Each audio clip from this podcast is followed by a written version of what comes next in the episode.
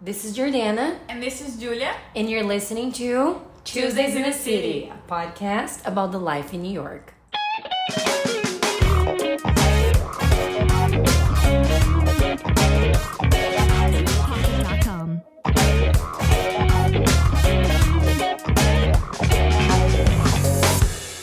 In our first English episode, we're going to talk about the challenges and the perks of living in a foreign country. And for that, let's introduce ourselves. And to start, let's go with Julia. Hey! I'm Julia. Uh, I'm from the south of Brazil. I've been living in New York for the past two and a half years. It was never my intention to live here, but after six months, I decided to stay. And uh, I'm very glad that I made that decision. So far, it's been very worth it. And I have here with me Jordana. Yes! Hi everyone! I'm also from the south of Brazil and I've been living in New York for three and a half years. Unlike Julia, it was always my dream to live in the United States, especially New York City, and I always had that as the big dream of my life. And it's been very hard and very challenging in a lot of different ways, which we will discuss further in the episode. But it's the greatest decision that I've ever made in my life, and if I had to go back, I would do it all over again. We agree with that 100%.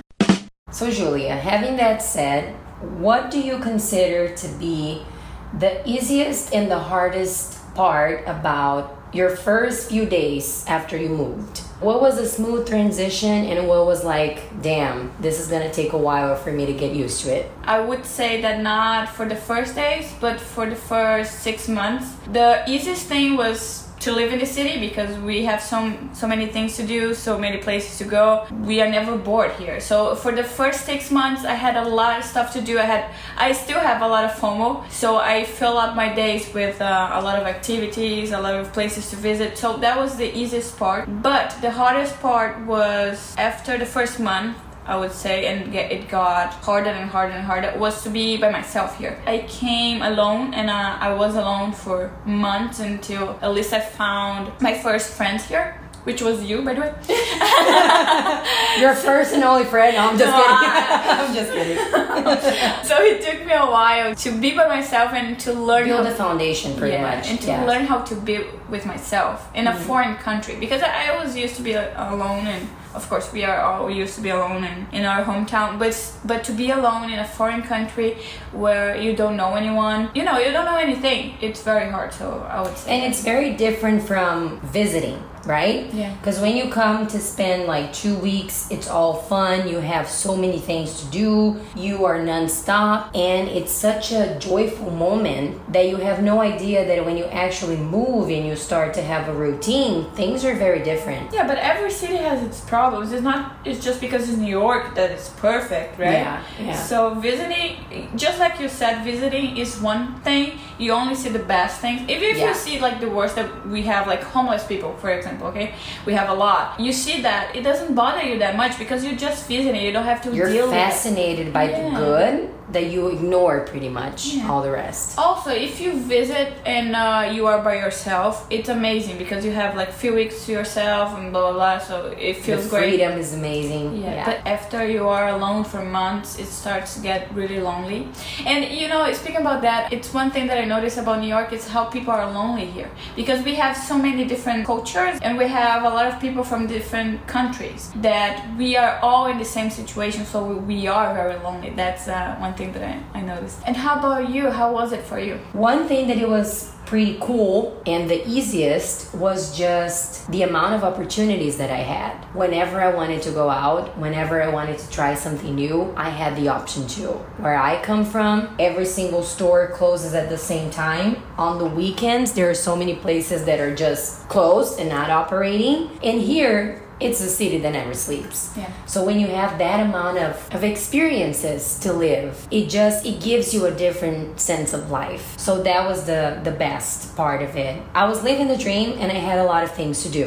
Mm-hmm. Right? So that was the best. And the hardest, without a shadow of a doubt, was being away from my family. I'm very attached to my parents and unlike you again, mm-hmm. I was still living with them when I moved. I didn't know how to cook. I didn't know know how to do laundry. I didn't know what it was to just manage all aspects of my life all by myself. I was not used to going out that much. I didn't have the options back home because there was, you know, Nothing to do, nothing, nothing to, to, do. Nowhere to go. It was always the same thing all over again. So I was very used to just being home all the time and going out maybe once a week or something like that. And then here you come, and then you have the feeling of FOMO. Mm-hmm. I gotta go. I gotta do it. I gotta try it out. I gotta live. And then I also had the feeling of, but I just like being home. But I was home and I had nobody to talk to. I had no friends. I had nobody I could call. I had, whenever I felt like, oh, tonight I want to go for happy hour, who am I going to do that with? I never had a problem with doing things by myself. So I still today, I don't have a problem going to a bar by myself and getting drinks. Zero problems. I don't have a problem going to the movie theater or to have dinner all by myself. It's fine. But just the feeling of figuring out how I was gonna live life, being in the fully independent and also not having family nor friends. That was by far Yeah. the hardest thing I have ever No, and I, I agree with do. you in the part about going out by yourself. It's fine. We can do that. We still do that, and we did that a lot back then. But it's not the same thing. Sometimes you want someone. It's so hard to make friends right now, being in a different country, in a different culture. How you find friends? Because if you are from the states, let's say American, okay, that moves to New York, you eventually you're gonna find friends of a friend of a friend of a Yeah. but if you are a foreign and you come to the US and you are completely by yourself, it's so hard. I mean, we have the apps, we have Bumble, Bumble Friends that uh, we found friends through Bumble. Yeah. But even so, it's uh, it's not the same thing. Also, I think that uh, one of the reasons that we got very attached to each other is because we are both Brazilian and we are both from the south, so we understand each other very well. Yeah. And although we have like American or another nationalities friends, it's not the same thing. You know what I mean? Yeah. We don't. The traditions understand. are the same that we carry. Yeah, me So, and you. yeah. mm-hmm Yeah. So that's another thing. It's hard. At the same time, you don't wanna be attached to another Brazilian if you're living in a foreign country, but you do. So you know it's very conflicted because I mean it's like you miss home and that's why you wanted to be with another Brazilian friend, but at the same time like you are living in the US, you must Your lives are completely different now. yeah, and so you must adapt to the US and leave that old life behind, you know. Yes, So and that's a, a very good point that you just brought because when you move to a foreign, when you move to a different city within your country, it's already a challenge. When you leave your country and you have to adjust your new life, pretty much, your new routine, it changes everything. And it's exciting because it gives you like so many chances to create something new and to just have a new life and have a new, you know, a new experience. But it's also, again, the word that is going to be key to this episode hard until you can adapt and adjust to the culture. What would you say that it's the main and the biggest cultural difference between Brazil and the United States? I think that the first thing that comes to mind is the fact that we Brazilians we are very warm. We become friends very easily. Since the first contact, pretty much we can say everything that we want. We t- uh, We're touching and hugging and kissing and sharing details of our personal life. We yeah. share a lot. We shouldn't, but we share a lot.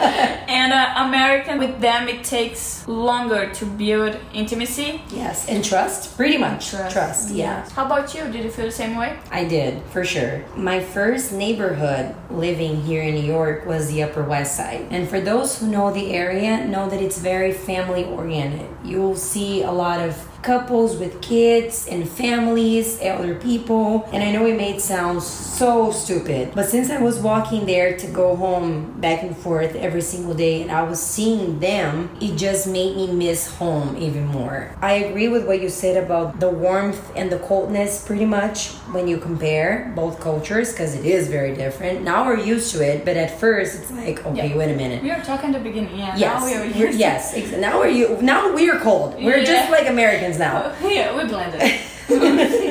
but it just made me long for that home feeling from the very get go. what do you mean about home feeling? I believe that it's the feeling where you feel secure and you feel safe. And since I was missing home and missing my family so bad, and I came home every single day and I didn't have anybody, I was not building a home for myself. I didn't have that feeling. So I began to just look for one. Some people do that and they put that sensation towards their job. Other people put that towards the place that they're living. And others just go downhill and put it all towards alcohol or drugs or any like a bad thing. So I believe that the biggest challenge and we can already move to that subject about what's really a challenge and what's really hard was that I believe that foreign people or American people don't quite understand is that we are longing for something that will take us back. Did you find that home feeling? I did, but I didn't do it in a very wise way because I just put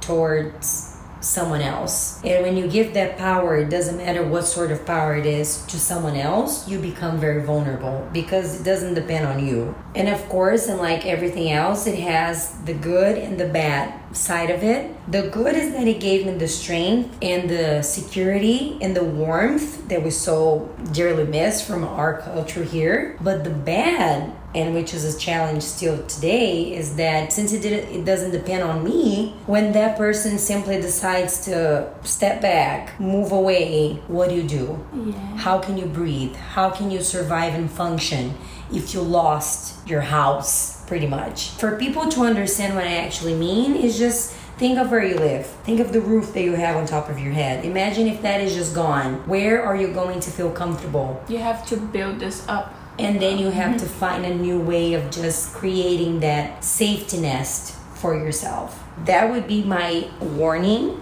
i guess for people that regardless of where they are and regardless of where they want to move to be aware of that feeling of that sensation of just looking for your nest outside of your home country. Do not put that on top of anyone else and just try to do your best to create within yourself. For as much as someone else can be helpful and supportive, and for as much as a job or an apartment or a city location can be maybe beneficial or maybe the solution, the key is to create a safety mechanism within yourself. I definitely need to follow that advice. I know that we were talking about that last week, and I told you that I still haven't found my home here, like the home feeling. I don't want to put that on another person. I don't have an apartment that I feel like completely at home or anything like that. So I still like I'm struggling with that. I don't feel complete here. So that's very very hard. I get with the word.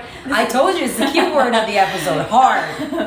That defines the experience of living abroad. Yeah, it's very, and again, it's very hard to put in words all these feelings of home because I feel like you have to live that by yourself to really, really understand. Do you agree that at certain occasions we have that longing and that need of having that feeling felt? How do you manage that? Oh boy, that was a good point. Uh, during Christmas or even Thanksgiving, we don't have Thanksgiving, so but But let's since put holidays. celebrate it here, Yeah, let's put like holidays in general. It's the worst ever. Like I remember that last year, like 2020, Christmas and New Year's was just like rock bottom.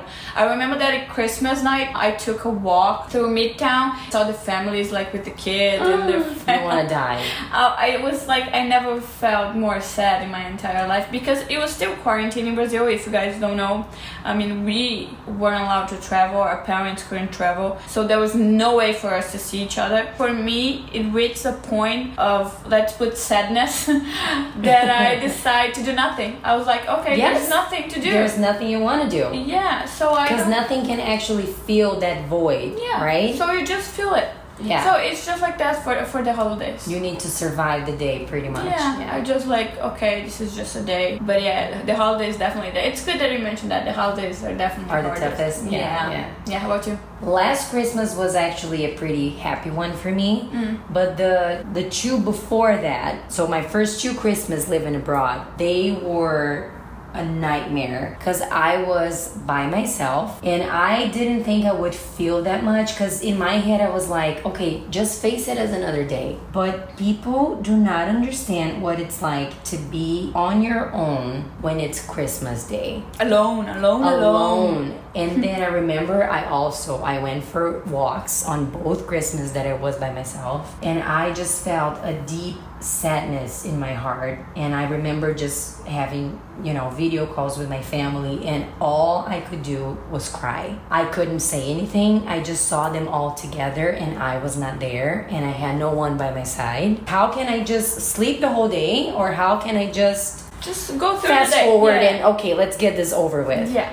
So holidays for sure are the worst. And to me, when I'm going through personal challenges, let's say personal difficulties, or I'm struggling at different areas of my life, that feeling hits me hard. Now it's also a different scenario because of COVID. Mm-hmm. As people probably know, the borders have been closed. They are supposed to reopen soon, but they have been closed for almost two years now. Family cannot come, friends cannot travel, we cannot leave. And so it's been so freaking long that we have zero contact with any of the people that we love from home that that just builds and then whenever you face a difficulty or a hard time in your life it just makes it harder. It just makes it more intense because you have no contact with what you know. And then you're going through something really delicate and you're like how am i going to manage this by myself? I have no support. I have no home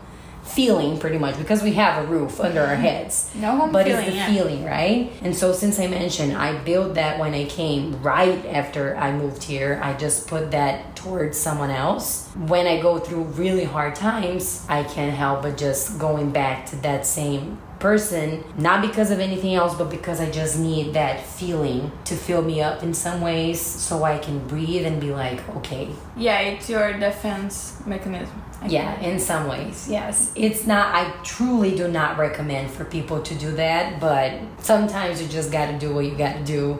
You gotta do, you gotta do. Kill a lion every single day and move forward. But let's talk about good things now because we come this is becoming a depressed Yeah, yeah, let's not. um, and sad let's not- episode. Let's move, you know, let's just move the ship a little bit. Yeah, let's go. Let's pop some bottles now. So let's talk about the perks of living abroad. Uh, what do you feel is the biggest perk for you personally? the amount of experiences, people, and the inexplicable level of resilience that we automatically oh, gain. Oh, we grew up a lot. Oh mean, my! I always seriously, I always say that it would take me a lifetime back in Brazil to just get all of the independency feeling, resilience, growth, maturity compared to three years of living in the United States. Oh, 100, 100, 100, 100 percent. Plus, I would just say like feel comfortable in my own skin. First of all, of going out by myself. like, Oh my yeah, God, right? for sure. You feel more comfortable. I, I don't know. I don't know how to explain it, but you it, feel free Yeah. because where we come from, whatever you do, everyone is going to know about it. oh, and it's such a shame to go out by yourself. Oh my god, if they saw you at a bar by yourself, the next day they would be like, Did you see that Jordana got dumped? Uh, She got stood up? she looks so sad at the bar by herself. I think she's going through some personal issues, you know? it would be like the talk of the town. Yeah. And then here, you can just do whatever you want. Whatever you can wear, you can do, you can say whatever you want. Yes. That's amazing. We never experienced that at home. So. It gives you so much room to just, you know, do things that you're going to regret later No, that's because nobody's gonna give a damn about it. Oh, but that's life. I mean, that's the experiences and what you, whatever you want to do it. And Yeah. here we have room for it. We have Oh, yeah. space. No one cares, and that's amazing, amazing, amazing. I mean, the amount of different people that I got in contact with, and the amount of different opportunities that came across my life just by the fact that I am here is unmeasurable. Or even culture wise, the amount of museums, exhibits. I'm not even that into that department. You're not artsy. But still, mm-hmm. if you just feel like, you know, what can I do today? You, You know, just walk around and go to a museum. You're gonna learn something new, and you can just add that to your repertoire of life experiences. Yeah, I know. Also, if you are living abroad, I feel like you learn how to do things alone Yes. and how to be cool with that and how to enjoy by yourself without having anyone You else. have to. I mean, you, You have, have to. If you don't do that, then you just pack your bags and go home. And that's very, very important because you you don't have to depend on someone else to have fun or to go to a museum or to go to a bar. Yeah. I mean, it, it makes no sense. But sometimes we are too much in our heads that we don't want to do that by ourselves because Mm-hmm. I don't know we care what people think. And when you're living abroad, you eventually you get used to that. One thing that to me was always very that I had actually just a fun fact Fun to work through therapy Yes. was that to me since I wanted so bad to move here and I knew in my head since I was a child I knew that it was going to happen at one point me leaving Brazil and moving to the United States was like a natural transition and through therapy my therapist told me Jordana this is not smooth Mm-hmm. and this is not even normal. Mm-hmm. You left your home in your country and every the life you knew you left behind to build a new one. That's not That's traumatic. it's impossible to be smooth. Yeah. so in my head i always had that feeling of you're not brave enough you don't have enough courage you're weak sometimes because you know when you feel so vulnerable and you think i am not going to be strong enough to just face Oh, the bad days? You mean the bad days? yes the whole bad days that sometimes just hit and just We knock you down meltdown, for and we text each other like, "Have you cried today?" It's Because been happening very often the past few months, you know. Have you cried? Yeah, but uh, it's ten in the morning, so give me a minute. seriously, guys. Sometimes, like every week, I, I text Julia and I'm like, "Did you cry today already?" Because I cry like three times, Oh, like give me a minute. Give me. a and minute. it's noon, so it's been, you know, quite a ride. But anyways, sometimes I just had that overwhelming feeling of being weak. And I had to listen through a therapist to tell me, Jordana, do you understand how brave you are? Do you understand how many people wish they were doing what you are? And sometimes I think that we underestimate what we are doing. And I think that it's just a praise that I want to leave out there to all the ones that left the life they knew, left their families, their best friends, and everything behind to just try to build a better life at a different scenario because it's not something simple. It's not something that is easy by any means. So I just think that whenever we're low and whenever we're facing whatever challenge that it may be, we need to remind ourselves the hardest thing we already did, which was to take on the decision and the action of moving and just, you know, facing it. From your reaction, I can tell that you also don't think you're brave enough No. or strong enough because No. we feel like a tiny, you know, little piece of human in this big competitive world that New York City is. But we are very hard on ourselves. Yes, And we don't think we're good enough No, for anything. for anything. And that maybe it's for the fact that we are Foreign. immigrants Yeah. and foreign people, which makes everything way tougher than it naturally already is. But from your reaction, I could just already tell. No, yeah. It's a common feeling. It is a common fact because unfortunately we still found people that like Americans that treat us differently just because we are immigrants. Oh my But God, here's the thing: day. in New York, in New York City, it's very rare because they are so used to people from different countries. When you get out of the city, it's more normal. I mean, because they can tell like five seconds of a conversation, they can tell that we don't have the same accent. Oh, yeah. So they'll go like, "Oh, so you're not from here."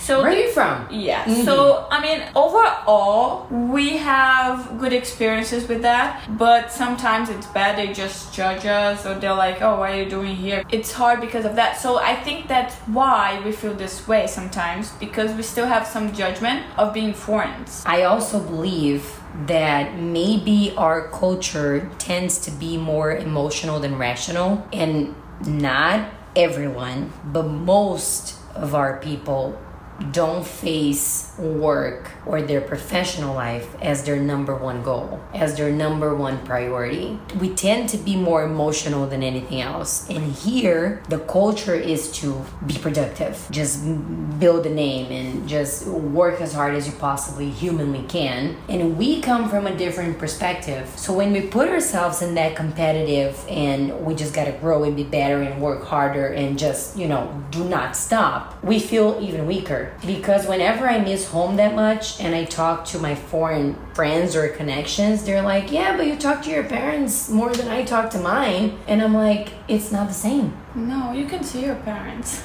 Uh, yes. You could not see your parents. Yes, I mean, you're home, huh? So it's a different thing. Yeah, but about work, I feel like they are very Americans are very black and white about that. Again, in general, that there's exceptions, but they put work above everything else. They are very black and white. Like I need to work.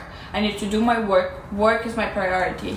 Rational, a hundred percent. And for us, rational. no, we Mm-mm. need time off. We, I always say that, but uh, we have that mentality of work to live, and Americans has the live to work, so it's very different. We appreciate our time off, or we have so when many you holidays. say time off, though, it sounds like we're very lazy, and no, it's we're not like we're lazy. No, we're not lazy. But we, I mean, it's like we like to have personal lives. Again, there's no right or wrong. It's all a party in Brazil. Oh. Let's just leave that pretty clear right now. We miss that too. Yeah. and this is also something that I wish we can just start doing it here in Brazil. What? If it's bad, it's a reason to party. If it's good, even a bigger party. Whatever is the case, we are celebrating. You started dating someone, let's party. You just broke up, oh, let's party! Even harder. Even harder now. So everything is a reason to just celebrate life, and here it's more okay, let's get things done.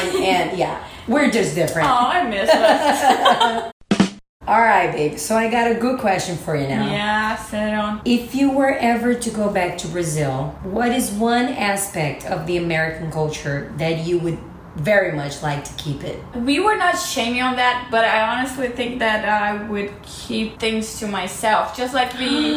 I need to learn. Yeah, I need to learn that. I'm an open book even to my Uber drivers. So I mean, I Oh no, Uber change. driver is a different thing. I tell my whole life to them. No, my I close door and I'm like, "Hello, what's your name? Yeah. Okay, let me tell you what's going on right now." No, no. When I start with my my boyfriend, I was like, okay, so look, I have this boy, and I would tell them the whole story. Oh my god, I always share my dating life with my Uber drivers. No, I gotta too. stop. They They always give me advice, which I don't follow, good. by the way. But it's good advice. They're like, girl, you gotta drop that kid. I mean, you gotta just, you know, he's not into you. And I'm like, what, you really think so? No, for me, it was like, oh, he's a keeper. Oh, that's okay. I'm keeping, I'm keeping him. Mine told me to drop it. I didn't listen. I should. Uh, I'll keep that trait to be more close and not to share my feelings and my stories with everyone. Sometimes there's no need. I mean, you have your friends. you just share the stories. You got me, baby. You can share with me. Yeah, so I'll keep that 100%. How about you? the professional mentality, pretty much, which you were saying that we are the opposite.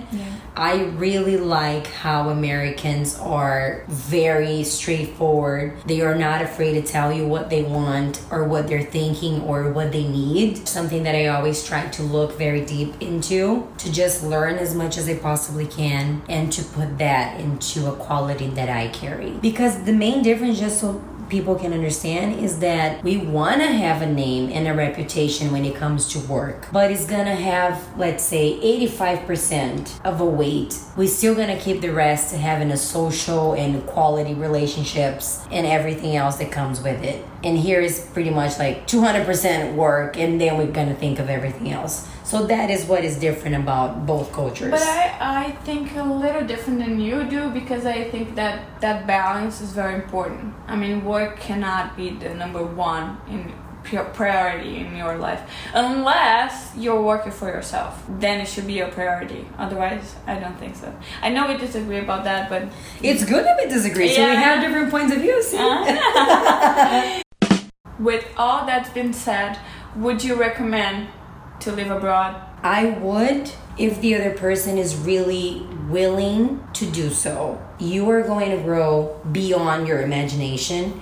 And for as much as it challenges you and tries you most of the time. It will just give you different ways of building your resilience. And I think that when you are strong enough in that department, there's nothing you cannot do or face. And you just have the power of choice. You can choose, okay, is this the life that I want to follow? Or is going back and just using all the experience that I gain the better choice? So I would absolutely say go for it and see what happens. What about you?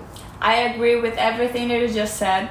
Uh, I would just point it out that it's an amazing experience, an amazing opportunity, and if you have the means to do so and the desire, you 100% should do it. Because even so, you decide to go back home after some time because it is hard and harder than the internet could ever show. Oh my god, yeah. People have no idea. You learn a lot. It's an experience, so you grow and you meet so many good people and have personal growth. It comes to mind whenever I sit down and consider moving back to Brazil because sometimes it happens. A lot. It crosses my mind and, I- and I A call my parents and I'm like, okay, I'm booking my flight. Once a week. Once a week, pretty much. I just think of the people that I met here and what it would mean to leave them behind. Oh, I think it's the same thing. Yeah, so I'm like, okay, but what if I move back and I may never see that person again? Can I be in peace with that? 99.9 of the times, the answer is no. I rather just try my best to go through whatever it is that I'm facing because I love these people so much that I don't want to let go. Hmm. And that's a very rewarding feeling to have. And it just shows you that it is possible to build roots and to just look back and see that you did it. Stand clear of the closing doors, please.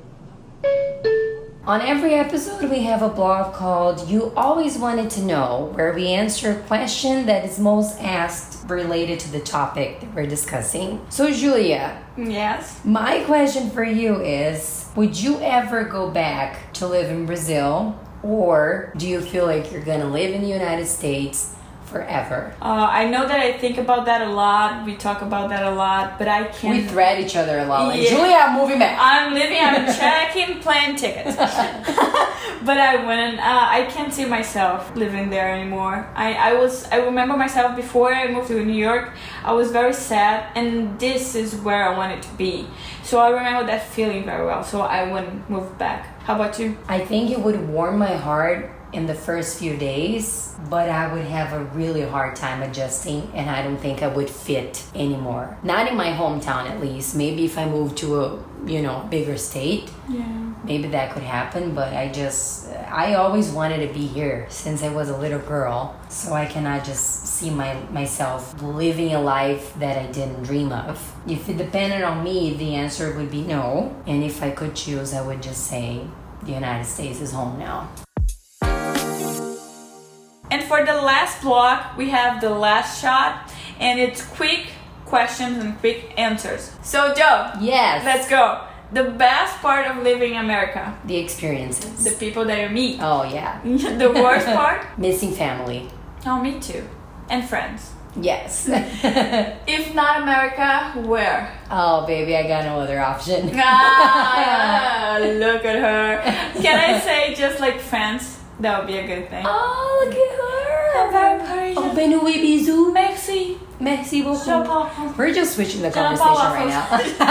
Euh, Je ne parle pas. okay, Julia, practice your French more, and then the next episode you can just maybe you know, français. show yourself to people. Okay. So that's it. Thank you so much for listening. We really appreciate the time and the attention that you gave us on this episode. We're gonna see you again in two weeks. Also, don't forget to follow us on Tuesdays in the City Pod on Instagram and share your thoughts with us over there. Beijinho, and see you on the next episode.